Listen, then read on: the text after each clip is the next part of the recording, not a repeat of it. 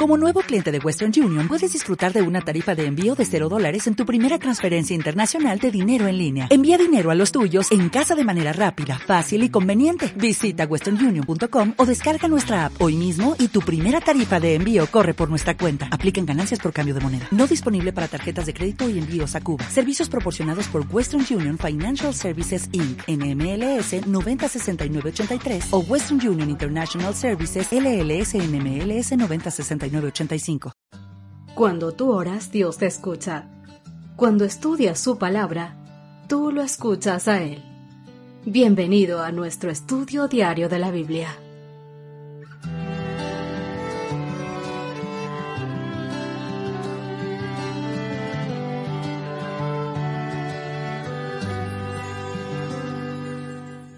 Hola, hola, ¿qué tal queridos amigos? Qué gusto saludarles en esta hermosa mañana de lunes 7 de septiembre en la que el Señor nos permite nuevamente reunirnos para juntos estudiar su palabra. En esta ocasión, mis queridos amigos, el título es El poder transformador del testimonio personal. Pero antes de empezar con nuestro estudio de esta mañana, te invito a que juntos repasemos nuestro texto base.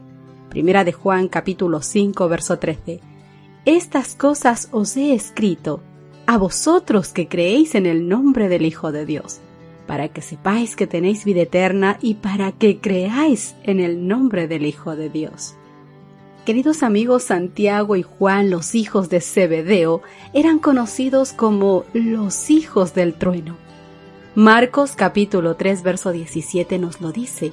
De hecho, fue Jesús quien les dio ese apodo. Una ilustración de la disposición ardiente de Juan tuvo lugar cuando Jesús y sus discípulos viajaban por Samaria. Cuando intentaron encontrar un lugar para alojarse por la noche, se encontraron con la oposición debido al prejuicio de los samaritanos contra los judíos. Se les rehusó incluso el más humilde de los alojamientos. Santiago y Juan pensaron que tenían la solución al problema. Viendo esto, sus discípulos Jacobo y Juan le dijeron al Señor, Lucas capítulo 9 verso 54. ¿Quieres que mandemos que descienda fuego del cielo como lo hizo Elías y los consuma? Hmm. Jesús respondió a los hermanos y todos salieron del pueblo en silencio. El camino de Jesús, amigos míos, es el camino del amor, no de la fuerza combativa. El que piense contrario a eso está totalmente equivocado. En presencia del amor de Jesús, la impetuosidad y la ira de Juan se transformaron en bondad amorosa y en espíritu amable y compasivo. En la primera epístola de Juan, la palabra amor aparece casi 40 veces. En sus diversas formas aparece 50 veces. Veamos algunos textos en primera de Juan. ¿Qué nos dicen los pasajes sobre el testimonio de Juan y los cambios que tuvieron lugar en su vida debido a su interacción con Jesús? Comencemos con Primera de Juan capítulo 1 versos del 1 al 4. Lo que era desde el principio, lo que hemos oído, lo que hemos visto con nuestros ojos, lo que hemos contemplado y palparon nuestras manos tocante al verbo de vida, porque la vida fue manifiesta y la hemos visto, y testificamos y os anunciamos la vida eterna, la cual estaba con el Padre y se nos manifestó. Lo que hemos visto y oído, eso os anunciamos para que también vosotros tengáis comunión con nosotros. Y nuestra comunión verdaderamente es con el Padre y con su Hijo Jesucristo. Estas cosas os escribo para que vuestro gozo sea cumplido. Primera de Juan capítulo 3 verso 1. Mirad cuál amor nos ha dado el Padre, para que seamos llamados hijos de Dios. Por esto el mundo no nos conoce porque no le conoció a Él. Primera de Juan capítulo 4 versos del 7 al 11. Amados, amémonos unos a otros porque el amor es de Dios. Todo aquel que ama es nacido de Dios y conoce a Dios. El que no ama no ha conocido a Dios porque Dios es amor. En esto se mostró el amor de Dios para con nosotros, en que Dios envió a su Hijo unigénito al mundo para que vivamos por Él. En esto consiste el amor, no en que nosotros hayamos amado a Dios, sino que Él nos amó a nosotros y envió a su Hijo en propiciación por nuestros pecados. Amados, si Dios nos ha amado así, debemos también nosotros amarnos unos a otros. Primera de Juan capítulo 5 versos del 1 al 5. Todo aquel que cree que Jesús es el Cristo es nacido de Dios, y todo aquel que ama al que engendró, ama también al que ha sido engendrado por él. En esto conocemos que amamos a los hijos de Dios, cuando amamos a Dios y guardamos sus mandamientos. Pues este es el amor de Dios, que guardamos sus mandamientos y sus mandamientos no son gravosos, porque todo el que es nacido de Dios vence al mundo. Y esta es la victoria que ha vencido al mundo, nuestra fe. ¿Quién es el que vence al mundo? Sino el que cree que Jesús es el Hijo de Dios. Queridos amigos, hay un principio eterno que es una ley del universo. La escritora Ellen White declara bien este principio con estas palabras. El ejercicio de la fuerza es contrario a los principios del gobierno de Dios. Él desea solo el servicio de amor, y el amor no puede ser exigido, no puede ser ganado por la fuerza o la autoridad. El amor se despierta únicamente por el amor. Cuando estamos comprometidos con Cristo, queridos amigos, su amor brilla a través de nosotros hacia los demás. No hay otro camino, no hay otra forma, tiene que ser así. El mayor testimonio del cristianismo es una vida cambiada. Tú no puedes seguir manteniendo tu antigua vida siendo el mismo cuando Dios ha entrado en tu vida. Esto claro está no significa que nunca cometeremos errores y a veces no seremos los conductos de amor y gracia que se supone que debemos ser. Pero sí significa que idealmente el amor de Cristo fluirá a través de nuestra vida y seremos una bendición para quienes nos rodean. Querido amigo, hoy pregúntate lo siguiente. ¿Cuán bien estoy reflejando el amor de Cristo a los demás? Y sobre todas las cosas, piensa en las implicaciones de tu respuesta. Veréis, Juan no poseía por naturaleza la belleza de carácter que reveló en su postrera experiencia. Tenía defectos y defectos graves. No solamente era orgulloso, pretencioso y ambicioso de honor, sino también impetuoso, resistiéndose por la injusticia. Él y su hermano eran llamados los hijos del trueno. Mal genios, deseos de venganza habían en su corazón, espíritu de crítica, todo eso se encontraba en el discípulo amado. Pero debajo de ello, el Maestro Divino discernía un corazón ardiente, sincero y amante. Jesús reprendió su egoísmo, frustró sus ambiciones, probó su fe y le reveló aquello por lo que su alma suspiraba, la hermosura de la santidad, el poder transformador del amor. Nosotros debemos ser testigos de Cristo y lo lograremos al crecer diariamente hasta la plena estatura de hombres y mujeres en Cristo.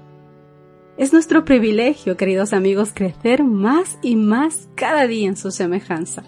Solo entonces adquiriremos la facultad de expresar nuestro amor por Él en un lenguaje más elevado y puro, que no solamente sean nuestras ideas, nuestras palabras, sino que se profundice en nuestro juicio, que llegue a ser sano y digno de confianza.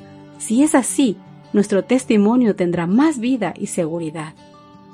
No debemos cultivar, por ejemplo, el lenguaje del mundo y llegar a familiarizarnos de tal manera con la conversación de los hombres que no conocen a Dios que el idioma de Canaán, de la tierra nueva, nos resulte nuevo y poco familiar.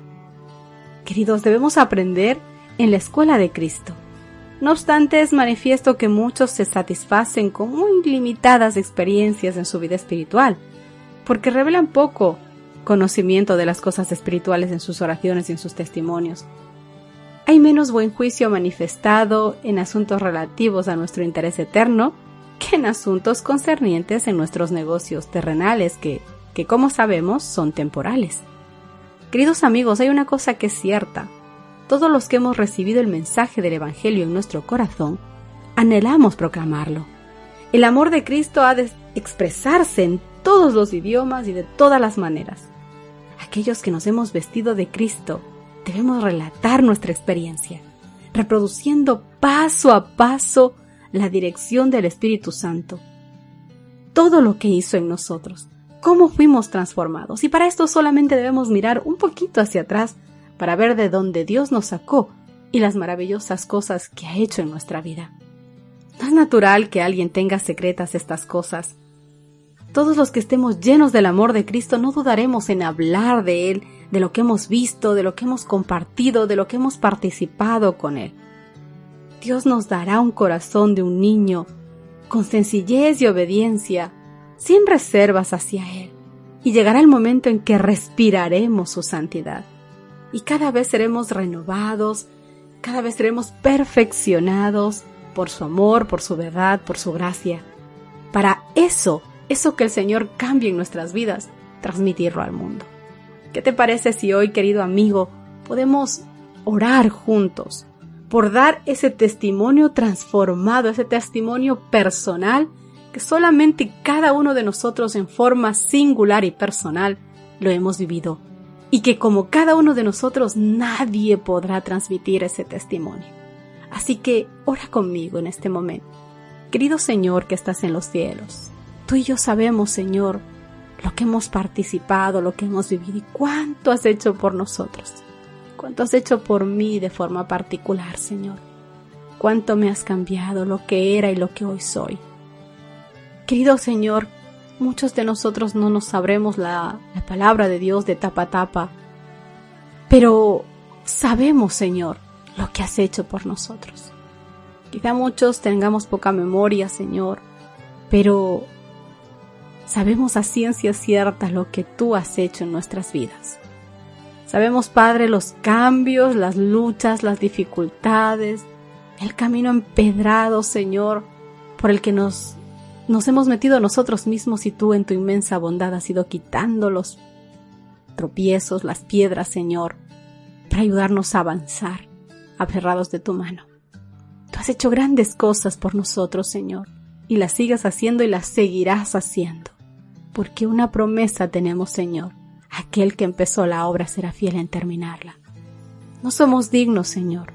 Somos aún piedras que deben ser pulidas. Pero, Señor, tú en tu gracia y en tu amor yo sé que tú nos vas a ayudar. Por favor, quédate en cada corazón y que todo lo que hagas por nosotros, Señor, seamos agradecidos hacia ti y que ese agradecimiento, eso, eso que nos llena de ternura, Señor, podamos decirlo al mundo, podamos proclamar al mundo, podamos gritar al mundo lo maravilloso que eres y has sido en nuestras vidas. Que nuestro testimonio, Señor, grite con nuestros actos, con nuestras palabras, con nuestras miradas, de lo maravilloso que eres, Señor, del gran Rey, Señor, que eres nuestro. Todo esto te ruego, Señor, no porque tenga algún mérito, sino porque necesitamos de ti, porque necesitamos que el mundo conozca lo grande que eres, Señor. Y gracias por permitirnos poder vivir, disfrutar y experimentar ese testimonio que cada uno tenemos, Señor, para el mundo. Permítenos hablarlo, decirlo con confianza y con amor. En el nombre de Cristo Jesús. Amén. Querido amigo, que Dios te bendiga en este día. Te invito a que nos encontremos mañana nuevamente para juntos seguir estudiando esta maravillosa lección de esta semana. Dios te guarde. Gracias por acompañarnos. Te esperamos mañana. Te recordamos que nos encontramos en redes sociales. Estamos en Facebook, Twitter e Instagram como Ministerio Evangelike. Y también puedes visitar nuestro sitio web www.evangelike.com.